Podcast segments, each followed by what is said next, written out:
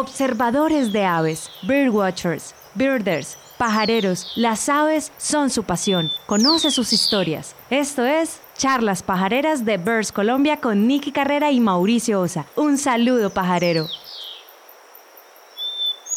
Y como todos los miércoles a las 7 de la noche, pues nuestro compromiso de estar haciendo este programa, Charlas Pajareras, y como todos los días, arroba Nicky Carrera David.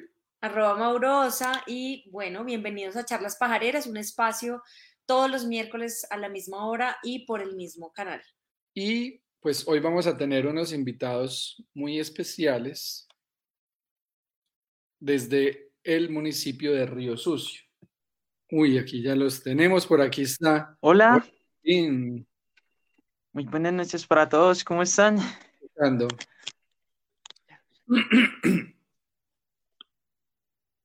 Hola, hola. Hola Martín. Hola. Ahora sí nos podemos ver. Ahí sí ya te estoy escuchando. Perfecto, súper. Pues bueno, aquí tenemos a Martín y a Lucía que se Hola, un pedacito por ahí. Hola. Lucía. Hola, ¿qué más? Hola Lucía, qué bueno. Muy buenas noches para todos. Bueno, igualmente, pues un saludo muy especial a ustedes que están allá en Río Sucio y pues muy contentos de tenerlos por acá de invitados a charlas pajareras. Entonces, ¿querías decir algo? Quería pues darle la Gracias por la bienvenida invitación. a ustedes. eh, nos tenemos un muy buen recuerdo del paso que hicimos el año pasado en nuestro recorrido por Colombia y hoy tenerlos acá para abrir los micrófonos para que ustedes nos cuenten esa historia tan bonita y, y ese ejemplo de, de familia en un territorio como es en el que ustedes habitan en este momento. Entonces, pues qué mejor que ustedes para que nos cuenten y bienvenidos y muy feliz de tenerte por acá, Lucía y Martín. Bueno, Muchísimas gracias. Bueno. gracias, de verdad, muchas gracias.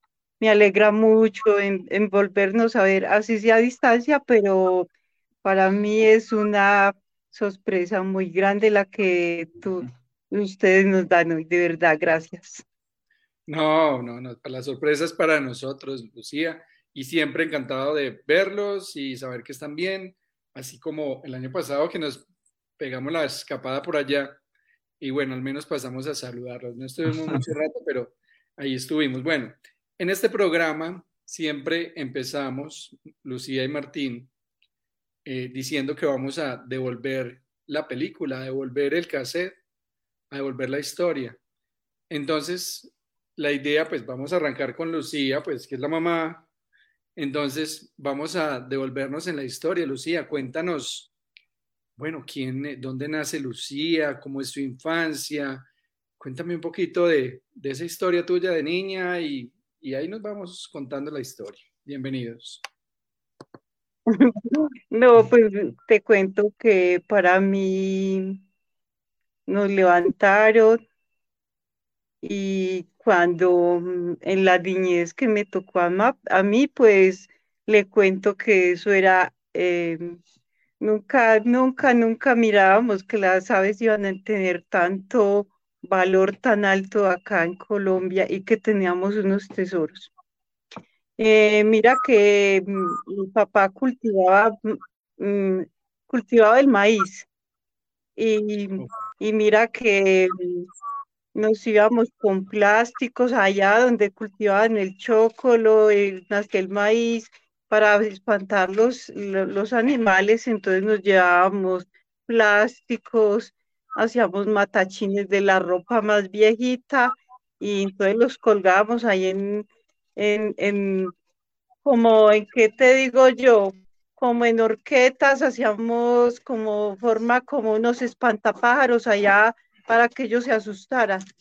Eh, y los loros oyendo los plásticos que sonaban, que a todo momento sonaban y, y el viento, con el viento sonaban esos plásticos. Y se movía esa, se movía lo que colgábamos en los árboles y entonces, claro, los animales eh, se asustaban y se iban. Y así pasaba con muchos animalitos de que llegaban allá a la chocolera y eso era la enseñanza que ellos nos enseñaron, que no a proteger, sino que a asustarlos. y bueno, y, y ese era el estilo. Y entonces cuando en esas, imagínate pues que a mí me tocaba siempre, era la que llevaba el almuerzo, era la que pues más volteaba pues así, que era la más pequeña y entonces siempre me decían, nunca lo imaginaba pues que me iba a tocar. Ahora con el cuento de las patisecas. Y mi mamá me recuerdo que me hacía reír, pues que me decía, eh, vos que andas más rápido, anda patiseca, llévale el almuerzo a su papá. Son casos que uno nunca pues piensa que va a llegar tan tanto extremo y ahora ahora soy amiga y mis adoraciones son las patisecas. Primero era patiseca yo.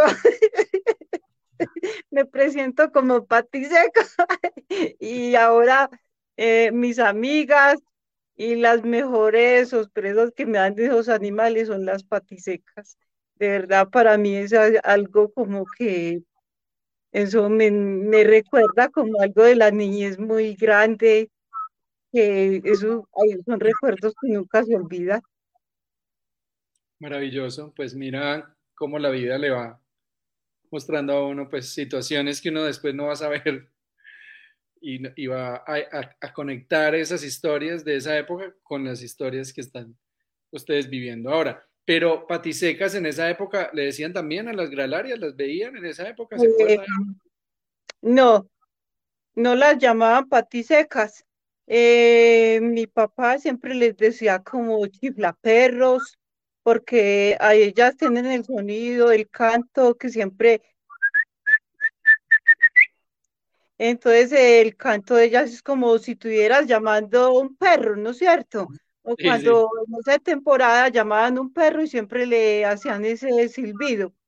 Y cuando escuchaba cantar en la glararia la rúfica pila, entonces siempre ella tiene otro canto que es que ella hace. Entonces mi papá dice, por ahí está el show pero yo no sabía que era el show.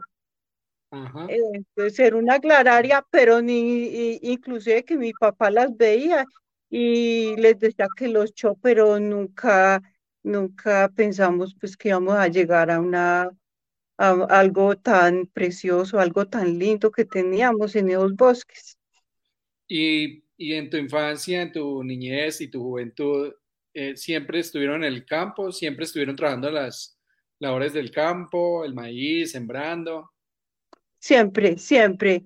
Y a veces también nos llevaban, mm, eh, por decir, en las minerías compraban mucha madera, eh, la gente dañábamos mucho bosque, la verdad, porque todo el mundo era vivían quemando carbón, que para quemar el carbón hay que trabajar duro con el carbón y claro, hay que dañar bosque, hay que hacer una placita para armar la quema y todas esas vueltas nos las enseñaron a nosotros desde la niñez. Claro. Prácticamente te cuento, Mauro, que en, en mi familia no nos apoyaron nunca en el estudio. Mi mamá nunca le gustó el estudio, a mis padres pues tampoco, pues que en ese tiempo no había ni escuela, no había lugar fácil para donde estudiar, entonces siempre nos apoyaban y nos enseñaron a trabajar, que porque era el mejor regalo que nos podían dar para defendernos a los años. Y sí, gracias a ellos pues em, sí aprendimos mucho y, y son detallecitos que es el mejor regalo de los padres que lo enseñen a uno a trabajar, pues el que esté cerca al estudio, pues creo que a un colegio, a un lugar donde tiene ese apoyo, el mejor regalo es el estudio y ahí nosotros teníamos el bosque, teníamos tierras grandes, pues sí, tenemos pues buen espacio y pues nos enseñaron el trabajo y pues por ahora yo lo agradezco también. y también la, el aprendizaje de la, de la vivencia del campo, del aprendizaje de la misma naturaleza. Yo creo que son cosas que uno con el tiempo las va, las va recordando y las va valorando, yo creo. ¿Y ustedes nacieron ahí en Río Sucio, en la vereda donde viven? Ah, sí, claro, de aquí mismo nacimos 10 bellas y hermosos bebés. ahí, ahí, acá mismo en mi tierra o acá mismo en la casa, porque en ese tiempo no existía hospitales, eran muy costosos y entonces eh, más que todo era parteras y, y lo que lo que se supieran defender en el mismo campo. O sea, tú eres la décima de diez. Eh, no, yo soy la, mira que eso como algo, algo gracioso que yo les voy a decir. Eh, mi mamá, somos diez hermanos y te cuento pues que somos en cochita como los marranitos. Primero cinco y después cinco. Ah. Y después yo soy la que estoy en la mitad.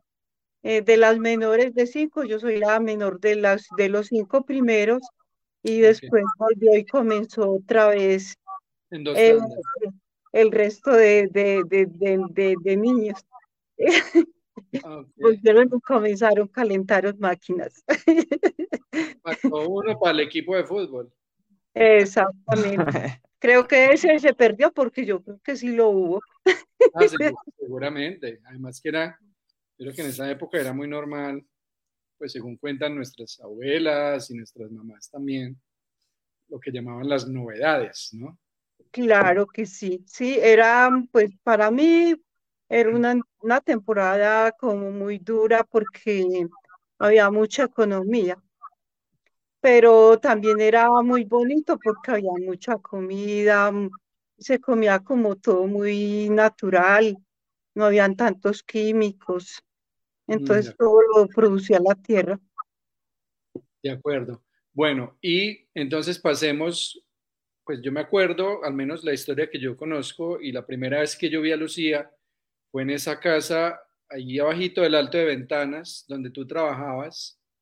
Ahí es tu conexión con las aves, o cómo es la, ¿cuándo llegan las aves a la vida de Lucía? Además de las patisecas, pues de esa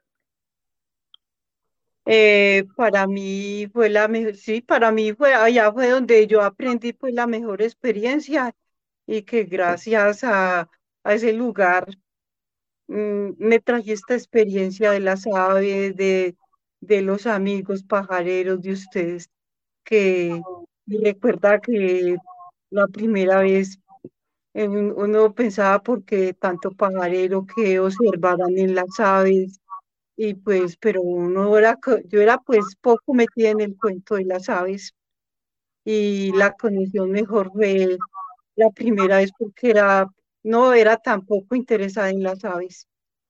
Me parecían hermosas, sí, muy, muy, muy hermosas las aves, pero lo que más me conectó fue las glararias.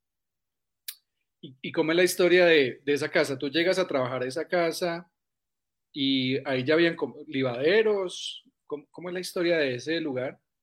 Eh, la historia de ese lugar no fue, eh, allá no había nada, no, prácticamente no había nada, no había jardines, la casa estaba pues prácticamente, estaba en... Abandonada casi. Abandonada en jardín, no había jardín, no habían pájaros a que llegaron a ese lugar, no colibrís tampoco, pero el que se metió más en el cuento de los libaderos de, los colibrís fue Einer, que es el menor, y el que más metió en el cuento, y ahí poco a poco se fue haciendo amigo de Diego Calderón, de los pajareros que venían por ahí. Entonces yo no tenía pues ese lugar para estar con, con él y todo eso, pero él probó como un bebedero pequeñito que le habían regalado. Y yo, pues en esa temporada no había jardines, pero yo eh, llevé gajos de, de ahí de de mi mamá. Llevé gajitos de jardines, de bailarinas y, y fui adornando la casa en jardín. que para mí eso fue como algo, algo lindo porque le di un cambio a la casa muy grande y de verdad que pues ahí comenzaron a llegar colibríes y sembré matas, matas y más matas alrededor y, y vimos que sí estaban llegando más especies de, de colibríes y a Einer le encantaba mucho desde la niñez los colibríes. Y pues prácticamente a mí no me sobraba ese lugar porque eh, ahí, en, ahí en esa finca tenía mucho que hacer. Pero entonces, ah, fue- perdón, dime, diga. Entonces Einer se dedicó más que todo a las aves y, y yo a responder por el trabajo. Ok, entonces fue Einer el que fue descubriendo los colibríes, pero ¿cómo llega Einer a, a los colibríes? O sea, ¿por qué? Pues le gustaban desde niño, pero ¿cómo pone un libadero? ¿Por qué lo pone? ¿Y cómo empiezan a llegar los pajareros que pasaban por ahí y veían colibríes? ¿O cómo es que llegan los pajareros ahí?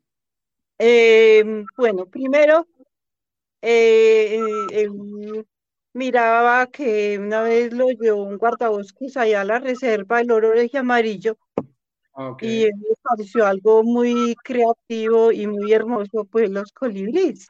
ah, Entonces él dijo, pues si allá hay colibríes, a mi allá donde nosotros estamos también hay más flores y allá en la reserva no hay flores y entonces es posible que que acá podamos tener opciones de más, de tener también colibríes.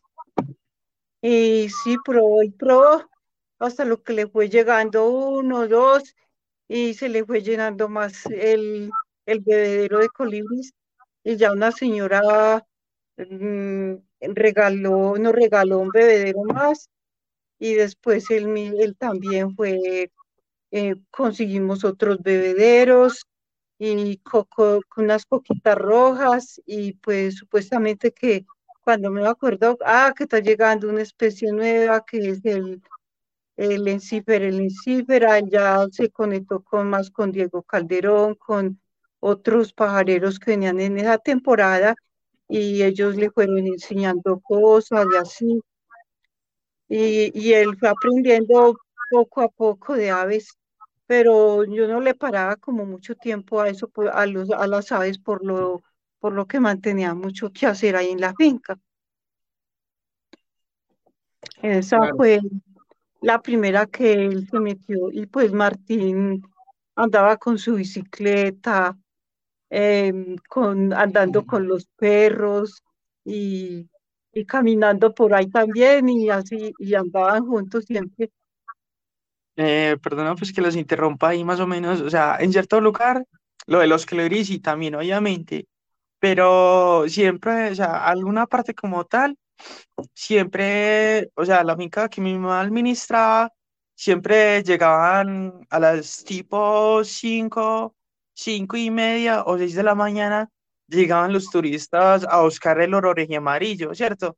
Y Claro. era entonces o sea, una curva de un potrero o a veces entraban a un vilito a observar los loros y me recuerdo que si nos iba mi hermano, me iba yo y, y ahí a veces estábamos y a veces sí nos daban propinas pues ahí y una vez muy casualmente nosotros recuerdo que íbamos, estábamos donde mi abuela, íbamos caminando eh, para donde mi mamá, cuando estaba pues trabajando en la finca, y entonces eh, nos encontramos dos extranjeros que estaban buscando los loros, y me acuerdo que en un nido de esos que había instalado Proaves en esa finca, nido artificial, entonces yo dije, no, pues los están buscando, entonces yo, ah, en la casa donde vive mi mamá hay un lugar donde se ven y ellos están anidando ahí, ¿cierto? Y entonces,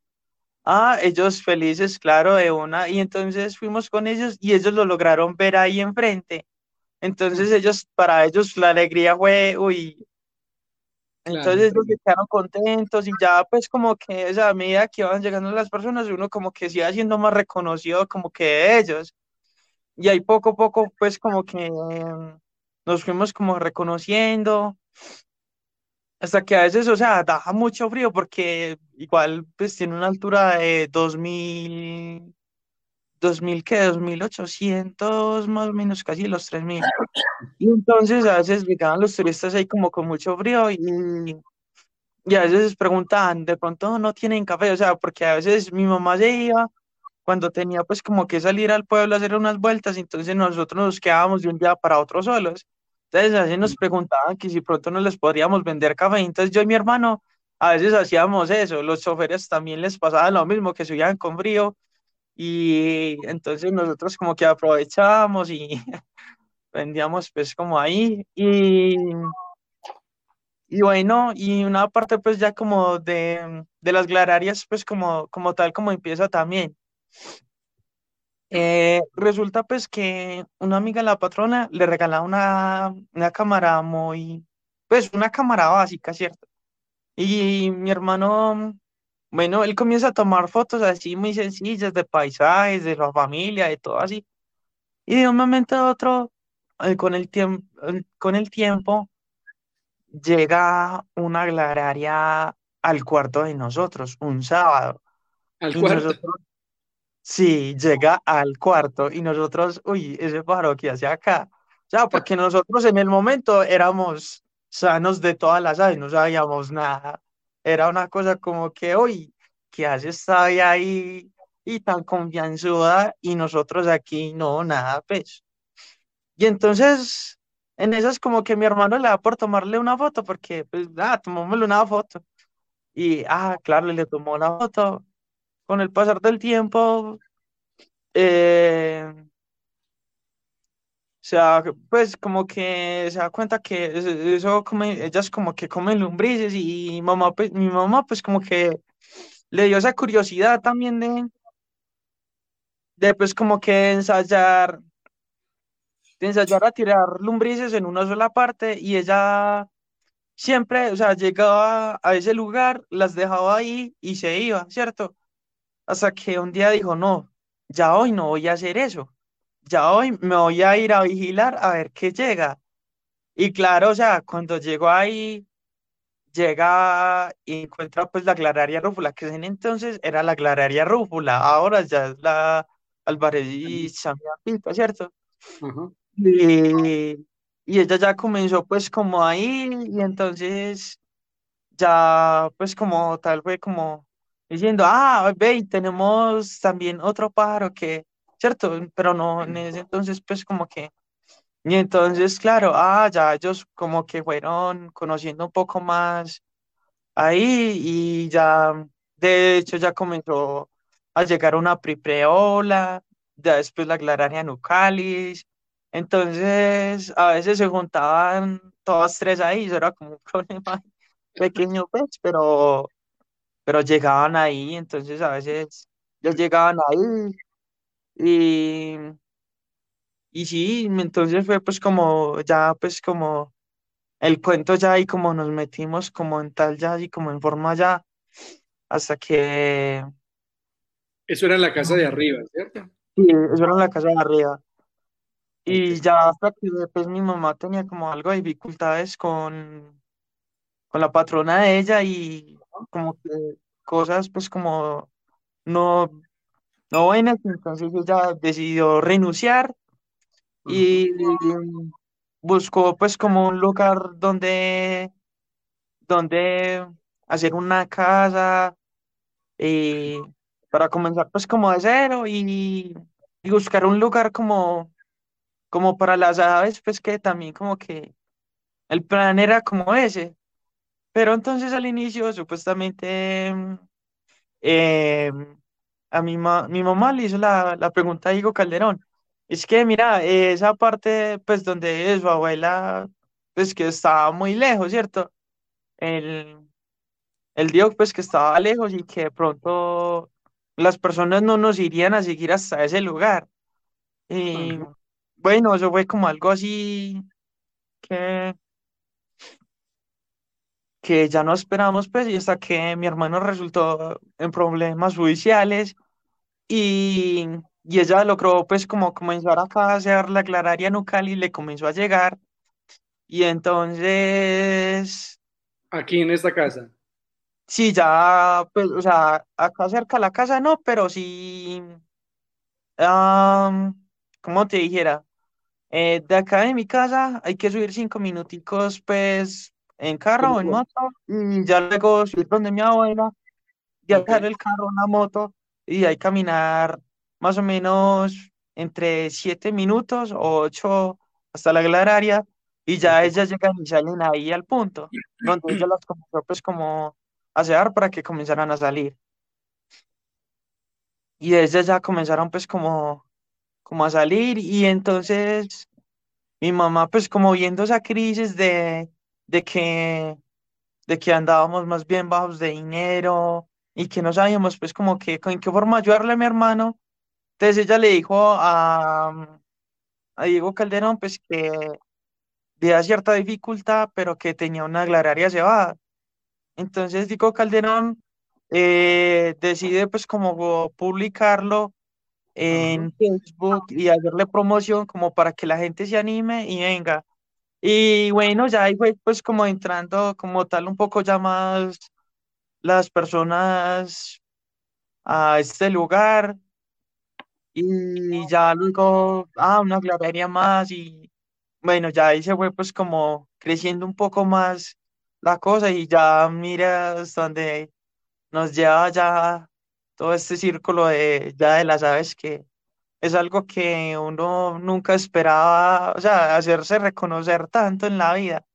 claro. Eh, para mí, no sé, o sea, a veces me siento agradecido con, con las personas que vienen a visitar este lugar y que cada día, pues, como que nos han estado apoyando para que vengan y conozcan el lugar y, y que les, y que les ha encantado también. Y la experiencia, pues, con, con las aves también. que ha sido algo muy, muy bacano y muy interesante, pues, porque muchas personas en algunas partes pues van y las ven, pero, o sea, las pueden tener ahí cerca, pero ellas nomás sienten que aún se les, han se les están acercando y no se mueven, o solamente, pues, eh, perdón, se van pues rápido, ¿cierto?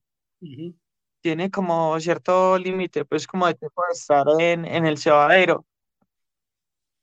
Y estas no, son más conchivas que un berraco. Martín, y vos Entonces, en una época también estuviste trabajando en una reserva, ¿no es cierto? en Urrao, Antioquia. Sí, en Urrao, Antioquia. Pues, o sea, como, como guardabosques de proa, eh, pues casi como recién cumplido los 18, estuve en El Dorado, en la reserva de Santa Marta.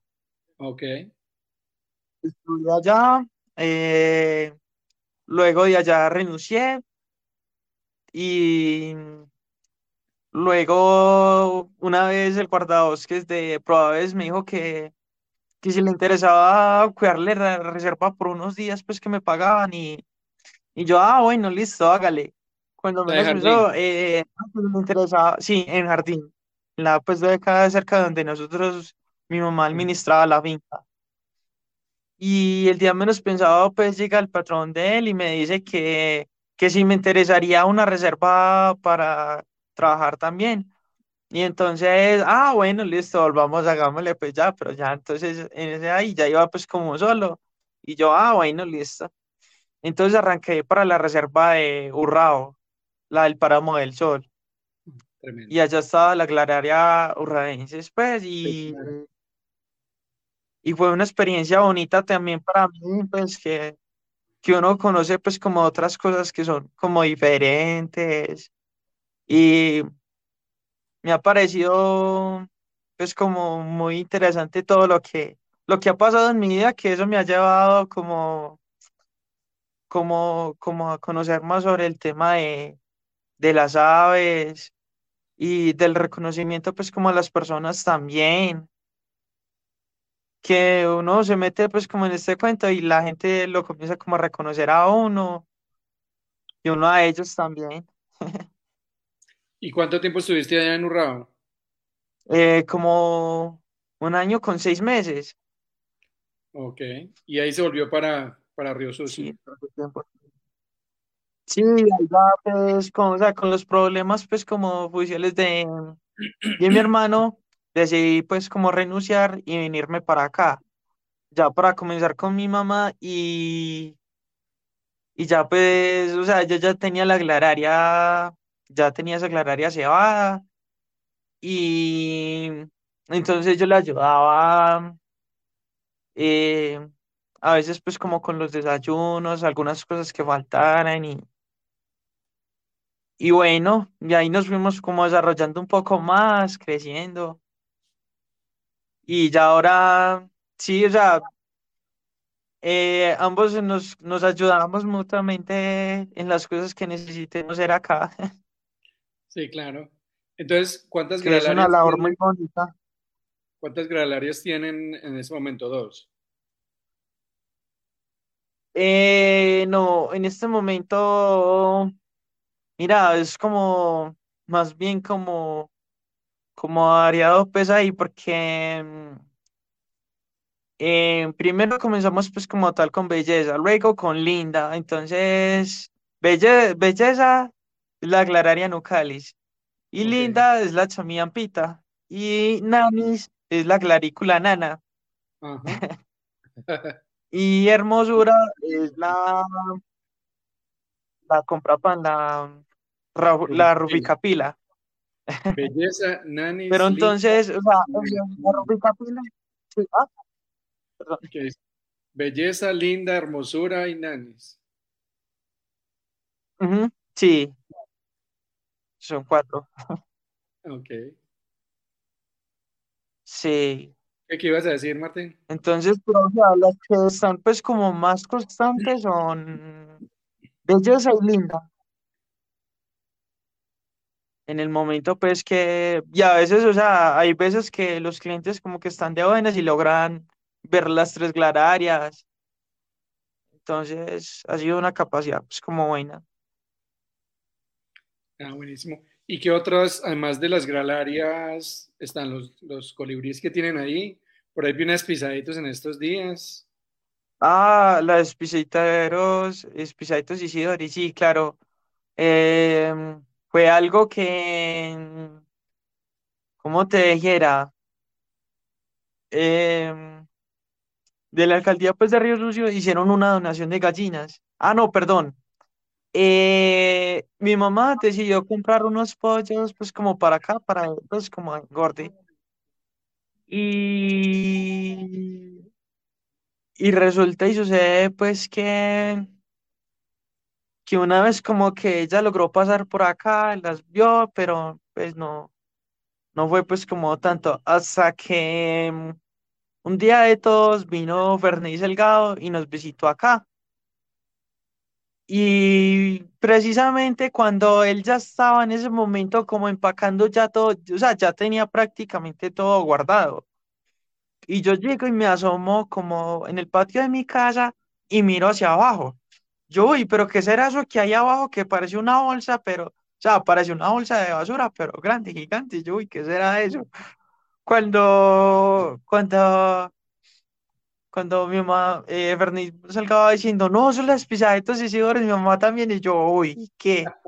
Yo era sorprendido porque uno, no, pues cuando se imaginaba ver una, una águila de esas tan enorme y no era primera vez en la vida mía, yo no, uy, no, me quedaba sorprendido. Y entonces él como que aprovechó y le tomó fotos y después sacó una publicación de ella y después un- unas cuantas veces, o sea, de hecho todavía ha vuelto, hace poco estuvo también, hace tres días. hace tres días y hace sí. tres días se estuvo entonces sí, estuvo ahí está comiendo como que le pollo. espantó, espantó al gallo porque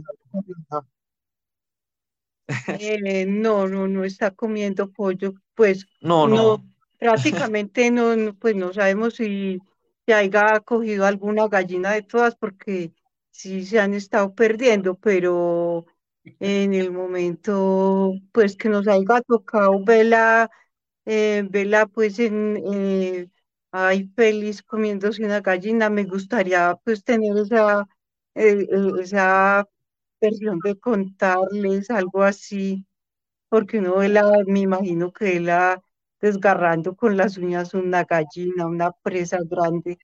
Eso va a ser algo, uno para uno, pues muy, muy bueno, muy rico verla, pues contaré, contarles esa historia. Vea, vive esa águila en tal lugar, pero no la hemos visto. Posiblemente sí se nos ha robado gallinas, pero se las ha ido a comer a otro lugar.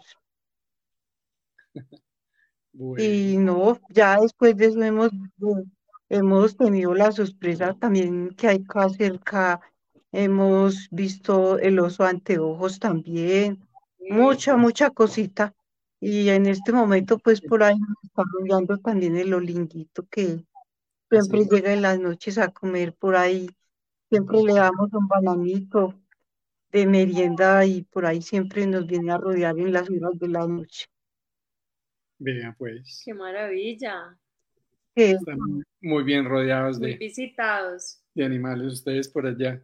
Bueno, uno para llegar al mirador, pues tiene dos rutas. Uno puede llegar desde Jardín, eh, llegando al Alto de Ventanas y bajando, ¿cuántos kilómetros son del- de Ventanas hasta ahí? 10 kilómetros. Desde Ventanas. Ujú, 10 kilómetros hasta acá. O sea, son como 30 Igual, o sea, si desde Jardín, ¿cierto? Ujú. En total, en, pues sí, igualmente, pues, o sea, si te metes en, en Google Maps, eh, ahí también vas a buscar avistamientos del role y ahí te aparece también la ubicación, entonces también es guiable también. No tienes sí, como tanto pierde tampoco. Para las Y si es personas por que el lado Río también. Son para las como 20 personas que no- kilómetros. que no conocen la ruta, pues decirles que si están por el lado de Jardín, pueden subir al Alto de Ventanas, andan otros 10 kilómetros y llegan. O también pueden llegar desde Río Sucio y desde Río Sucio vienen siendo como cuánto, 20 kilómetros, 10 kilómetros o más. Ah, como Ujú. 40 kilómetros. ¿o 20 cuánto? kilómetros. 20. Sí, Ok, que es, por ejemplo, Sí, para las 20 personas que viven acá en el eje cafetero, pueden llegar muy fácil llegando por, por Río Sucio. Además, esa vía es bien pajareable, ¿cierto, Martín? sí, tiene pues como sus pedacitos, obviamente. Eh, que- es más, ah, creo que encuentran más aves de aquí hasta el, hasta más abajo del Alto de Ventanas que de aquí para Río Sucio, porque Sí. de acá para Río Sucio es muy, es muy destapada y la gente ha cuidado mucho y todo. En cambio, de aquí hasta Jardín, para Jardín, eh, encuentran el oro y amarillo, encuentran el gorrión montañero también, que es súper es endémico y pues hay muchas aves por ahí, muchas bandaditas de aves que se encuentran sobre, sobre, sobre la carretera.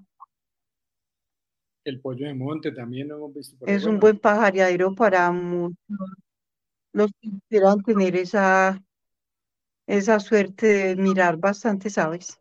Sí, bueno, ustedes allá ya están ofreciendo hospedaje, si uno se quiere quedar, ti- ¿tienen hospedaje? ¿Ahora? ¿Todavía no? Eh, tenemos, eh, pues, como a- para quedarse aquí en casa serían muy para cuatro personas, pero hay un lugarcito que hicimos como para carpa o el que le gusta acampar, armar su campi y, y es un lugarcito que caben por ahí unas cuatro carpas y también es bueno y porque en la noche también a veces llega, llega el búho o salen a buscar ramitas y también pues los, los guardacaminos que también esos son, en- salen sino en las noches. Claro, claro. Bueno, em, las personas que tengan preguntas pueden ir escribiendo por ahí ya preguntas. Eh, aquí pregunta Sara Colmenares, ¿por dónde están ubicados en Río Sucio? Es la vía que va, Sara, de Río Sucio hacia Jardín. eh, 10 kilómetros antes de llegar al Sí, de claro. ¿Cierto? Pero ya nos Es dice perfecto, claro que sí, Mauro. Martín que si bu- buscan en Google Mirador El Roble, pues lo van a encontrar también fácil y, y es muy fácil llegar, pues realmente están sobre la vía, es supremamente fácil llegar ahí al Mirador El Roble.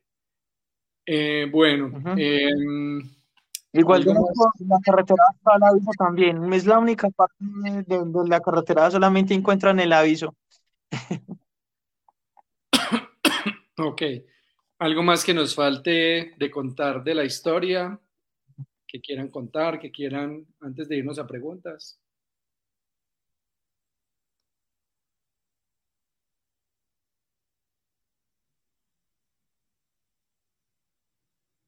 Señal está mala.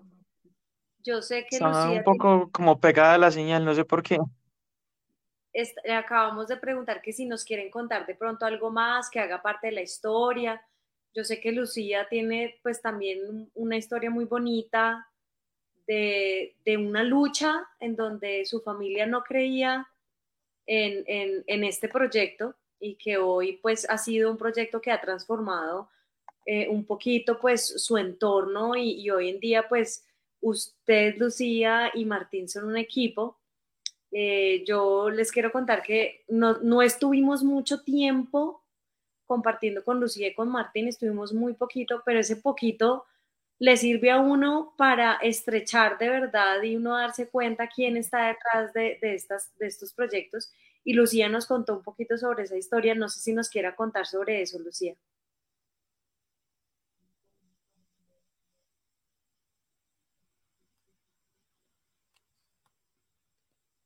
Se nos dañó la señal. ¿Me escuchaste que, a lo que te pregunté o no? Eh, no, No, no bueno, sé acá alcanza a escuchar porque creo que yo está como muy mala la señal de, del Wi-Fi. te estaba preguntando que yo sé que tú tienes una historia de porque eh, tu familia no creía en este proyecto de las aves, ¿verdad? muy bien. Ah, precisamente, claro que sí, no. Cuando yo llegué a este lugar, de verdad, Nikki, fue muy duro porque en mi familia mi mamá me decía siempre, ella me dijo de qué vas a vivir. Y yo le dije, no, mamá, yo no sé qué voy a vivir. Primero le decía, no sé qué voy a vivir. Y dijo, no, tiene que tra- tienes que trabajar mucho porque créame que no es fácil, no es fácil vivir. Y para, mm, para mantenerse uno necesita trabajar bastante. Eh, vas a tener que hacer cultivos. Y yo, mamá, no quiero dañar bosque, no quiero dañar monte, tengo que conservar. Y me dijo, vos fue que te embobates. Y yo dije, no, mamá, eh, de cualquier cosa del aire voy a vivir. Y volví y me, me dijo, no, pero es que de qué vas a vivir. Entonces yo le dije, mamá, de pájaros. Ay, no me hables bobadas. Yo no he visto el primer berraco que hay un berriondo pájaro. ¿Cómo se te ocurre? ¿Es que usted está loca o qué le pasa? Me regañó. Pero yo por dentro tenía un corazón grande. Sabía que algo muy lindo me esperaba. Y, y mire que mm, sí, comenzamos con Einer a buscar en un lugar donde había más bosque, donde hubiera mm, como la capacidad de tener eh, esa opción de tener, conocer, volver a emprender de nuevo con esas aves. Y gracias, gracias a Dios, pues todo nos marchó súper bien porque llegamos a un lugar, pero nos parecía muy lejos, muy incómodo, era mero bosque, pues para mí eso era pues muy duro porque yo decía, no, pero ¿cuándo vamos a traer un turista por acá? Estamos como más locos, pero, pero yo tengo toda la fe, todas las ganas y esto lo tengo que hacer. Eh, entonces, em, Einer a momentos me decía, no, a momentos me decía, sí, porque yo tengo que seguirla porque eh, usted tiene todas las ganas y quiere esto, está segura, segurísima, tanto que aquí nos va a tocar conocer las glararias y las aves que tiene este bosque porque le miro todas las ganas y, y esto es un tesoro. Y sí, el, primero abrimos una trocha pequeña porque había mero chusque, había, mm, no, pues el trabajo era pesado. Y yo decía, no, no va a ser capaz. No, pero tengo todas las ganas. Hay que bolear machete, hay que bolear pica, hay que bolear asadón. Y mm, mm, con, mejor dicho, con muchas, con muchos callos en estas manos, pero feliz porque estaba haciendo lo que me gustaba. Y sí, y lo logramos. Ya cuando al tiempito comencé a, mm, a picar, a picar, porque yo decía, donde yo pique, yo sé que llega cualquier bichito a buscar comida. Y sí, y me puse a llamar a, a Belleza, que la Clararia Nuchalis, y sí, cuando menos acordó, ahí la tenía cerquita.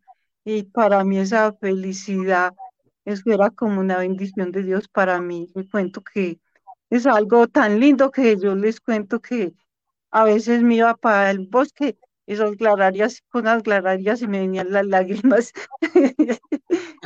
con eso les cuento todo, que las clararias me han hecho, me han hecho botar lágrimas de la felicidad, porque para mí han sido como las aves más difíciles de llevar y para mí ha sido como algo que no ha sido ni con las ganas que le he metido esas aves, ha sido pues una bendición. Y, eso es lo que a mí me atrae de ellas, eh, de verlas como se paran, como se perchan en un lugarcito, uno les habla, ellas como que si lo escucharan a uno, le entendieran. Y sí, para mí ha sido pues una alegría muy grande de saber que en este momento he logrado cebar cuatro especies diferentes de glararias. Una belleza, sus patisecas, ahí están. El conejo les cuento y ya, la mamá de las, soy la mamá de las patisecas.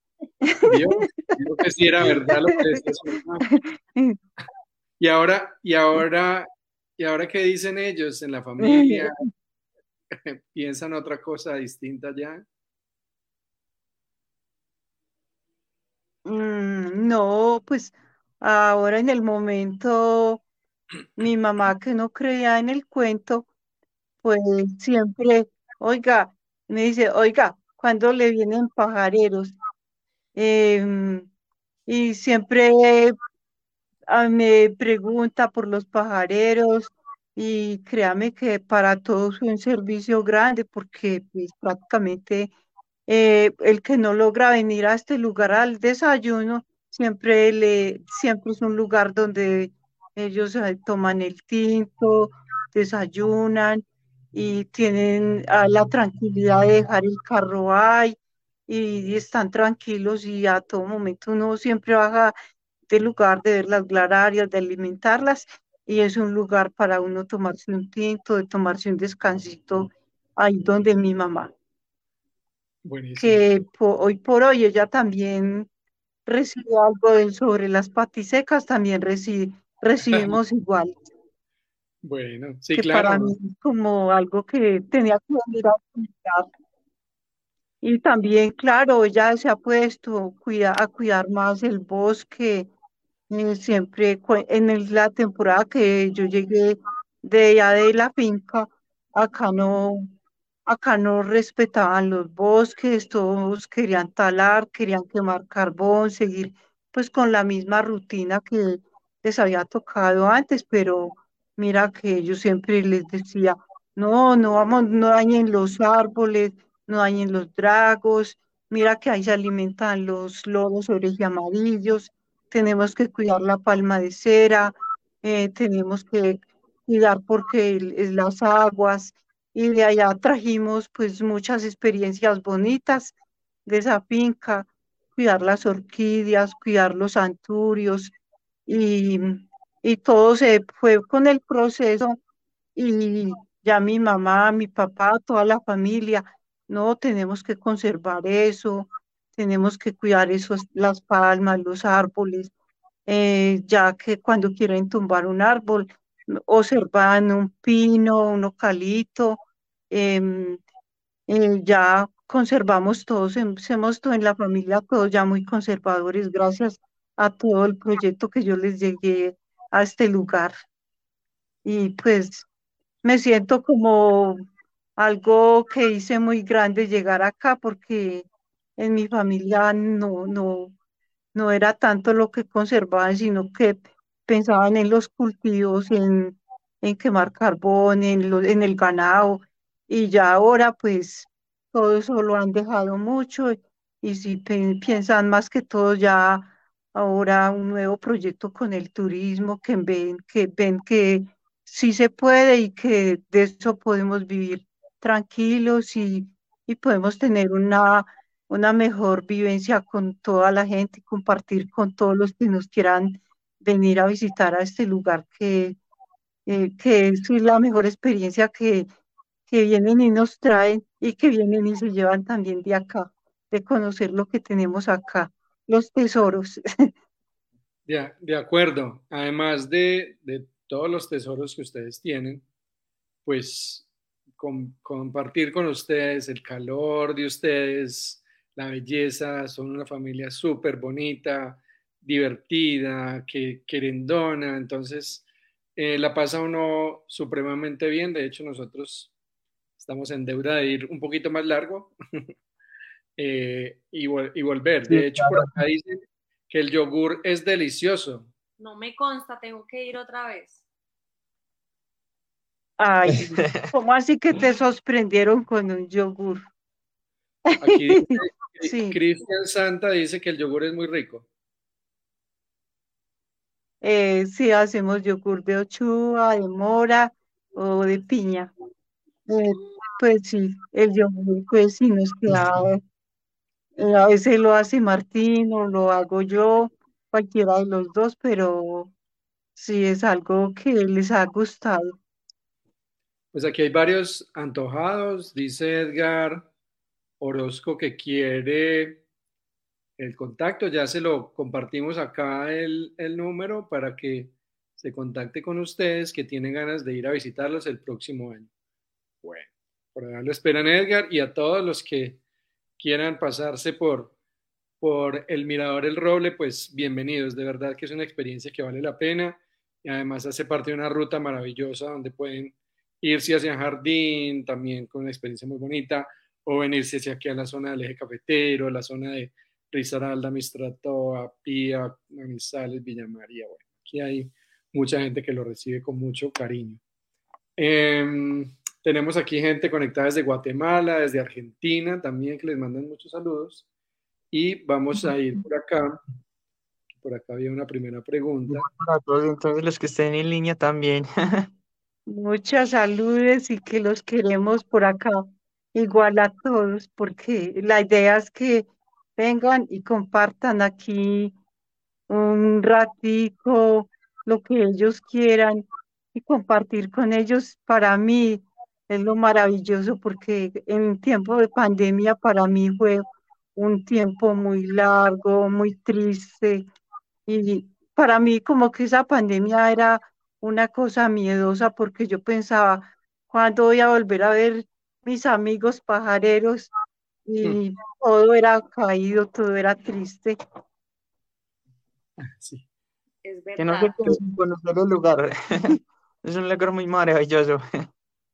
Sí, total. De hecho, tenemos un muy buen recuerdo cuando llegamos, porque llegamos de sorpresa, porque no nos entraba la señal y dijimos, no, lleguemos porque si no nos contestan, pues llegaremos. Y llegamos y el recibimiento fue muy bonito de parte de ustedes y tenemos un muy buen recuerdo de las veces que nos hemos visto. Bueno, aquí no, preguntan. Ustedes, a el día que ustedes llegaron, no pudieron de Tan linda, muchas gracias. Bueno, vamos a, a iniciar la sesión de preguntas. Todos los que tengan preguntas para que las escriban y aquí las vamos diciendo. Luis Alberto Bresán dice, ¿qué ave fue la que les dio el puntapié para empezar con la observación de aves? Ya sabemos que son las patisecas, o sea, las gralarias, pero de pronto hay un ave en específico. Mm, Pues por ahora el que más llegan y siempre buscan acá cuando están comiendo o algo así, es copetes. Copetes le alegra, la, le alegra el desayuno a todos porque él a veces llega, es una, es una tapletes que llega siempre a buscar una bolsa, a buscar la comida de él y él es muy amigable con todos los que llegan a este lugar. Muchos Atrapetes. tienen una foto de copetes. Tapletes chistacios. Ah, chistacios, copetes. No, pues es que solo los nombres ya.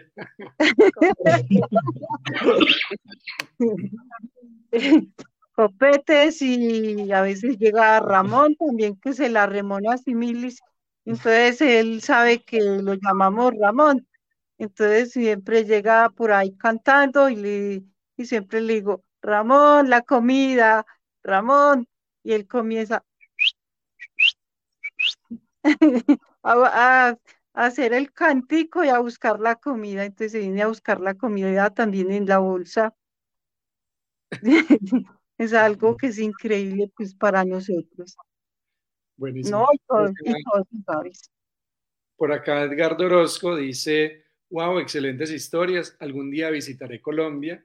Saludos desde San Marcos, Guatemala. Bueno, un saludo para Edgardo que siempre estaba por ahí conectado en algunas charlas. Bienvenido siempre a Charlas Pajareras y obviamente bienvenido a Colombia y bienvenido a Mirador el Roble cuando quiera, que aquí ya lo están esperando. Claro que sí, por aquí, bienvenidos.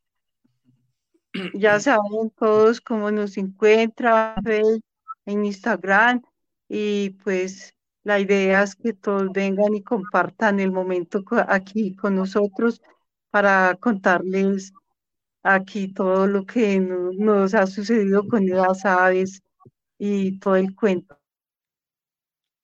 Súper. Germán Vázquez de Bici Pajareando Bajo Sombra. Está muy chévere ese nombre. ¿Cuántas aves probablemente se ven en el día allá en el Mirador El Roble?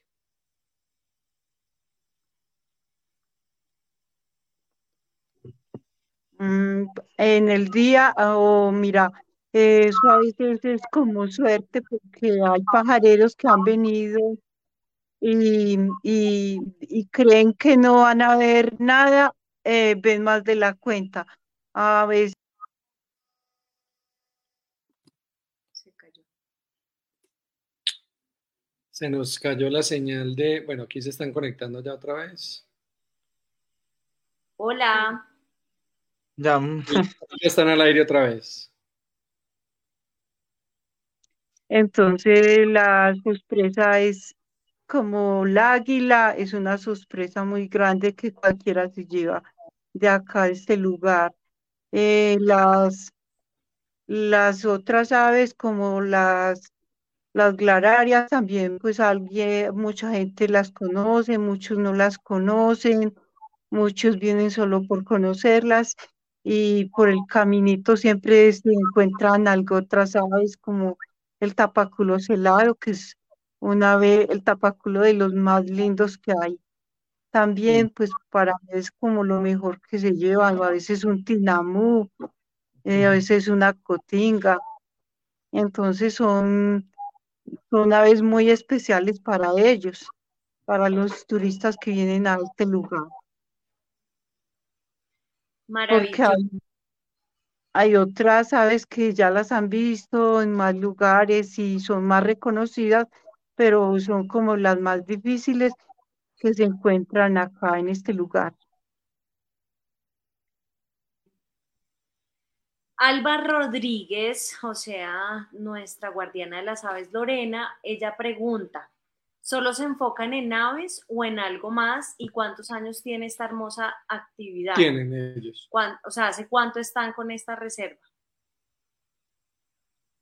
No, no le escucho. em, pues En, en las aves como tal, pues sí, y la conservación también, obviamente, y también, pues, o sea, en el momento, pues, la mayor potencia en el momento sí es como las aves, pero también a veces las, las ranas, las mariposas también, bueno, aunque no, o sea, no es mucho, pero es un poco, ¿cierto? Entonces, sí. Pero bueno, sí, eso es como hasta el momento sí, y obviamente pues también, o sea, cerca acá a mi casa pues estamos, o sea, donde mi abuela pues como que hay un cerro y si alguien pues como que le interesa pues como venir acá, o sea, hay personas que han venido y hace poco vino una señora con sus hijas y se quedaron acá y dijeron, no somos tanto pajareros, pero queremos pues como conocer algo de las aves y disfrutar pues como el lugar y caminar y, estar pues como en algo de, de campo porque no hemos estado casi en campo y, y les gustó mucho y también es como una experiencia pues también buena porque el paisaje, las gladarias, aparte de eso, pues como las orquídeas, las mariposas, la fauna. Entonces, sí, pues también se recibe pues como ese tipo de personas también que si quieren venir hasta acá, a este lugar. Súper. Bueno, acá nos está saludando Memo Nagui, nos dice, Mirador el comida. es de lo mejor que hay en Colombia gracias a esa familia tan bonita y la cantidad de pajarazos y biodiversidad alrededor. Eso sí es cierto. Memo nos está saludando desde Jardín Antioquia, entonces uno ahí también puede ir a ver el gallito de roca en Jardín y luego saltar a- hacia Mirador el Roble. Y la verdad es que son unas pajaridades increíbles en- en- también en toda esa ruta. Y Memo, pues aprovechar la cuña, porque Memo, el día que nosotros subimos, él estaba con un tour, pero nos hizo la- el, el detalle de dónde eran los sitios donde necesitábamos ir a ver las que necesitábamos para Ah, la lista. Y fue súper clave Memo con esa ayuda y se conoce toda esa ruta como nadie. Entonces Memo súper clave. Bueno, por acá también hay saludos desde el Amazonas. Otto Valerio eh, dice que hace poquito él estaba a un paso de conocer el Mirador El Roble junto a René, pero eh, de pronto Lucía estaba un poquito enfermita y ya tocó para la próxima. Em, Carlos Alberto Portela, muy buenas noches a todos desde el Cañón de las, de, las Hermosas en Chaparral, Tolima. Mi pregunta es, eh, ¿cuál es el ave insignia del Mirador El Roble? Esa es una pregunta muy buena porque son muchas gralarias y son muchos los protagonistas, pero para ustedes, ¿cuál es el ave insignia?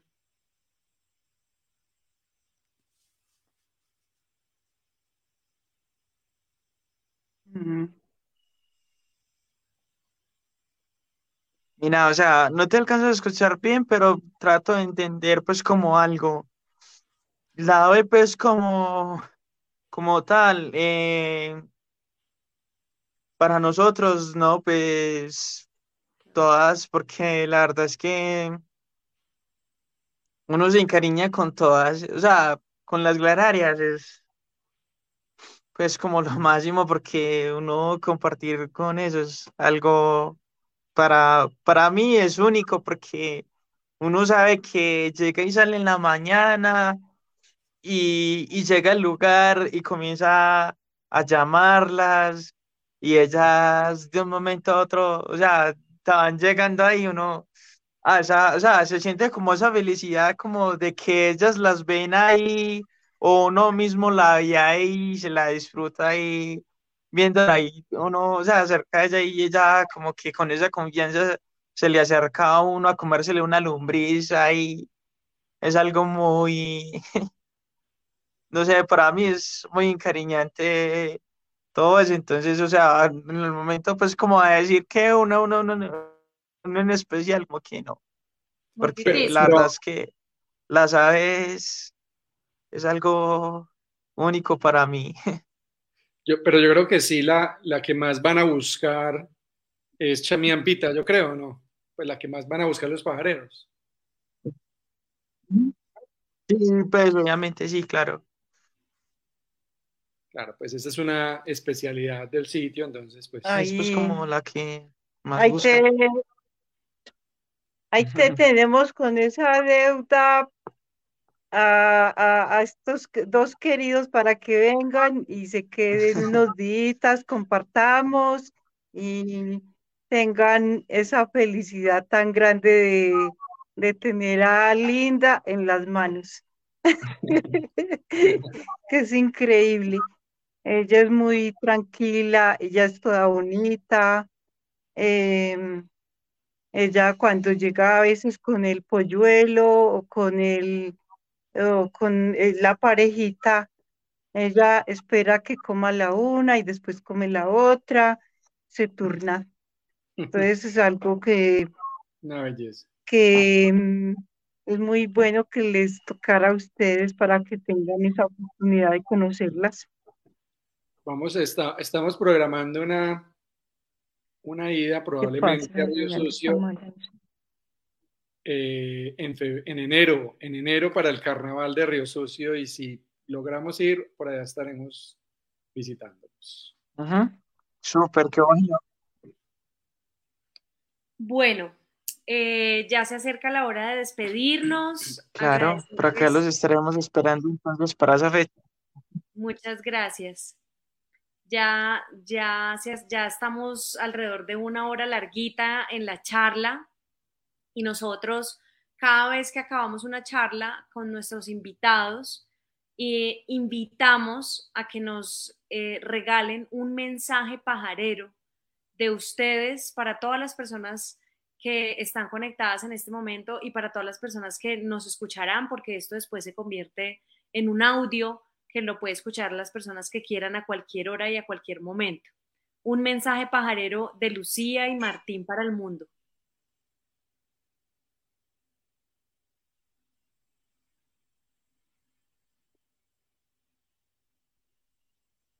¿Sí me escucharon? Ah, bueno, listo, claro que sí, a la hora que sea. Bueno, muchas gracias y ha sido un placer de tenerlos tan cerca, pero tan lejos a la vez.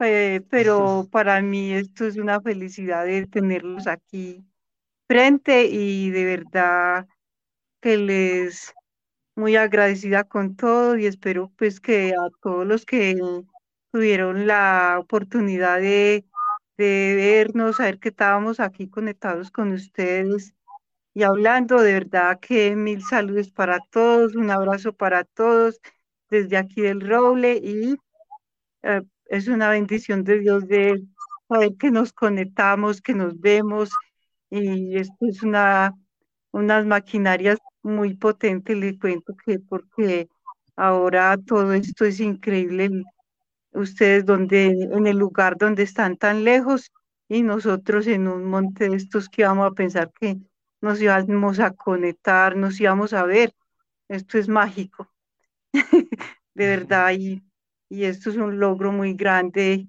y un trabajo y unos proyectos muy grandes que ustedes están haciendo.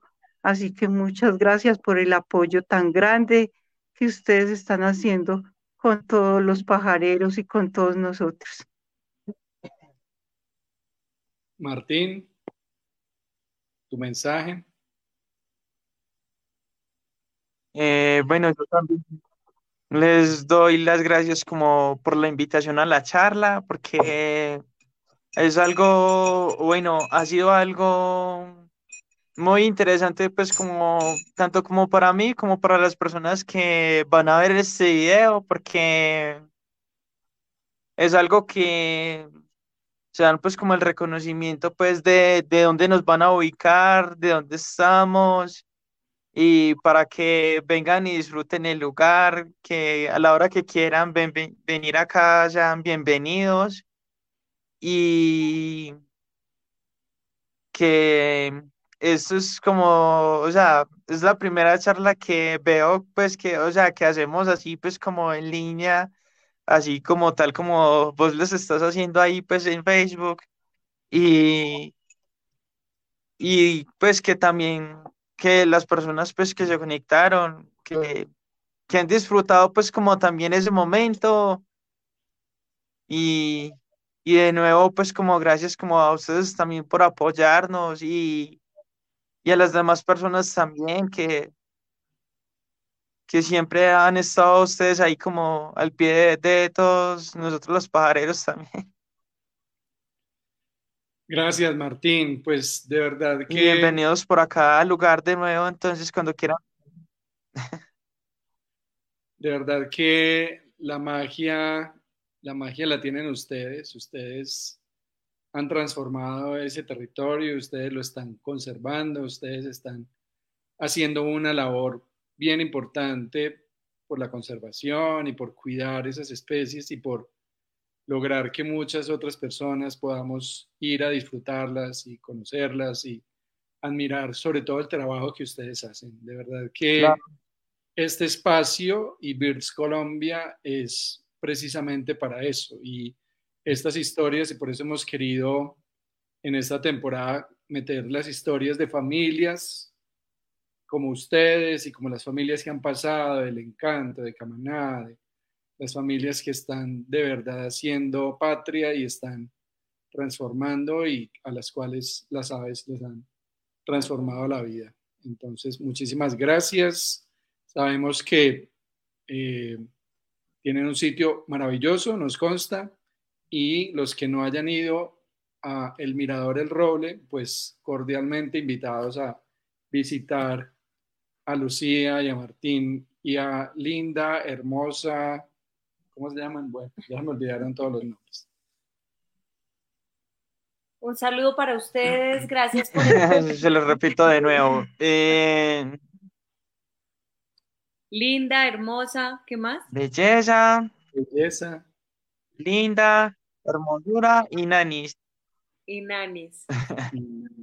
Eso está bueno como para un concurso, pero no, ten- no tenemos premios por ahora.